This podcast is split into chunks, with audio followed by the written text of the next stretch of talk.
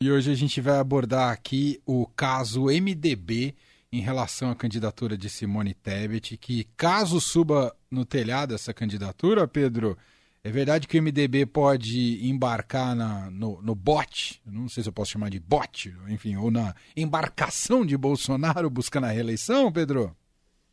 Exatamente, Emanuel. Como a gente sabe, o MDB é um partido que é um condomínio político, tem caciques nos estados que, do, que dominam o partido regionalmente, né? Nesse conjunto de interesses que é o MDB, a candidatura da Simone Tebet ela se tornou uma espécie de dique de contenção contra o bolsonarismo. Isso no momento em que muita gente acha que o MDB, na verdade, estaria mais próximo do Lula, porque o ex-presidente tem conversado com lideranças do MDB no Nordeste, que o apoiam abertamente, como o senador Renan Calheiros, o ex-senador Eunício Oliveira, a família Barbalho no Pará, ou seja, existem sim vários aliados de Lula no MDB que jogam contra a candidatura da senadora Simone Tebet. Diante dessa pressão que vem sendo feita ali do MDB do Nordeste, a cúpula do partido, então, pegou, juntou os números ali, chegou à conclusão que eh, se a convenção do MDB fosse hoje e não tivesse uma candidatura própria da Simone Tebet, o Bolsonaro teria maioria. Para a gente entender melhor, a coisa funciona assim: o MDB vai fazer uma convenção em julho, os delegados que vão votar na convenção já foram eleitos, já foram escolhidos nos estados. E a grande maioria dos, desses delegados que estarão na convenção do MDB são de estados do sul, da região centro-oeste, da região sudeste, que são estados eminentemente bolsonaristas. Mais do que bolsonaristas, são estados antipetistas.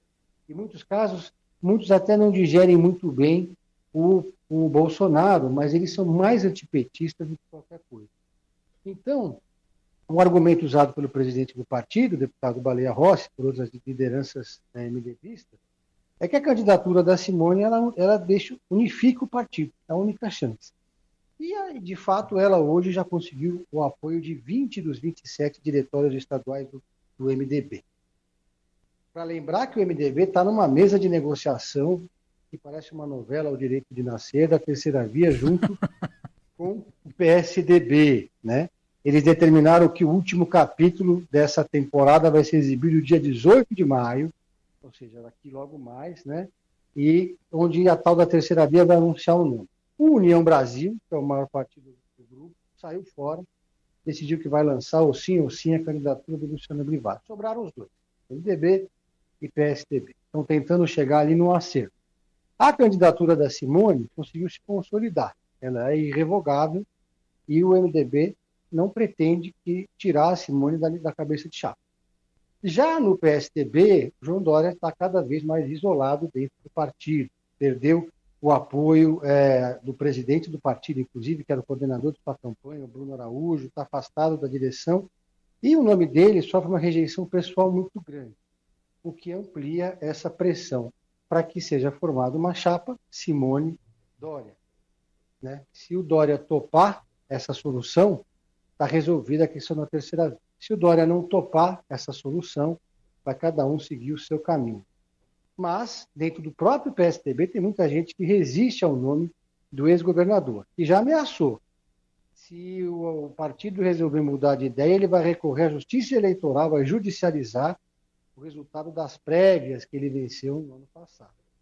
Então, mesmo que ele ficar sem apoio nenhum, tem essa possibilidade de recorrer à justiça eleitoral. Dia 18, último capítulo, para a gente ver se essa novela vai sair do lugar, né, Manuel Leão? É, o fato é, né, Pedro, que essa novela, apesar de ter muitas reviravoltas, né, muitas emoções, ela não tem atraído muita audiência. Pelo que as sondagens têm nos apresentado é uma terceira via com cara de quarta via ou até de projeto já fracassado, Pedro. Eles até mudaram o nome de, de terceira via para melhor via. Gostam de, vez de você falar velho, você fala melhor idade, né? E eu, quem sabe mudando a embalagem, eles acham que, que podem melhorar. Mas o fato é que é, é, o MDB vai ter candidato, que vai ser a Simone, né?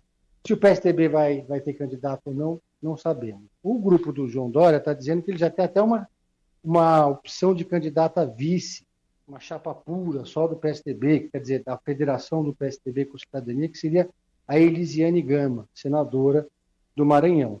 Mas é, a bancada do PSDB no Congresso, os caciques do partido, os prefeitos do PSDB, ninguém quer entrar numa aventura de ter uma candidatura presidencial e gastar 35 milhões de reais para acontecer o que aconteceu em 2018, quando o Geraldo Alckmin teve 4% dos votos, a bancada que o PSDB definhou, implodiu pela metade. Há um temor até que se o, o PSDB insistir numa candidatura solitária, o PSDB pode virar um partido danico em 2022. Né? Então, temos esse cenário. Agora, é, a gente está vendo o ex-presidente Bolsonaro reduzindo a diferença em relação ao presidente Lula, mas a gente não está vendo até agora ninguém de fora desse, desse campo crescendo. A outra opção, digamos assim, o plano C da terceira via, em política tudo pode acontecer, né, mano? Política é nuvem.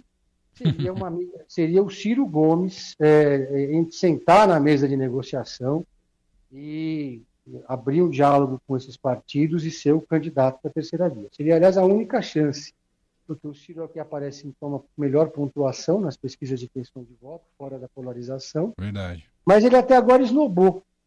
Não quer muito saber de conversa com terceira via. O que fez bem até o momento, né, Manuel? Porque senão ele teria perdido tempo. A gente viu que até agora a terceira via não saiu é do.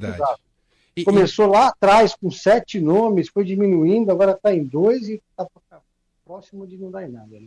Exato. É, e apesar de ter, aquele, ter tido aquele momento em que o Sérgio Moro rivalizou com ele, na prática, ele sempre foi a terceira via do ponto de vista é, da, da, das pesquisas eleitorais. Ele sempre foi o terceiro nome após Lula e Bolsonaro. Teve, como eu frisei aqui, teve um momento que o Sérgio Moro chegou a estar um pouquinho à frente dele, mas quase sempre ali em empate técnico e tudo mais. Então, se a gente utilizar como um critério né, as pesquisas eleitorais, a terceira via hoje é Ciro Gomes, né, Pedro? Vale lembrar uma coisa: em 2018 já estava tudo certo, gastou-se muita tinta para contar os bastidores de uma articulação que o Centrão todo ia apoiar o Ciro. Né? Foi uma, uma, coisa de última hora que todos os partidos se reuniram numa casa aqui no Jardim Europa, não lembro de quem é, e anunciaram que iam apoiar o Geraldo. Deixaram o Ciro a ver navios.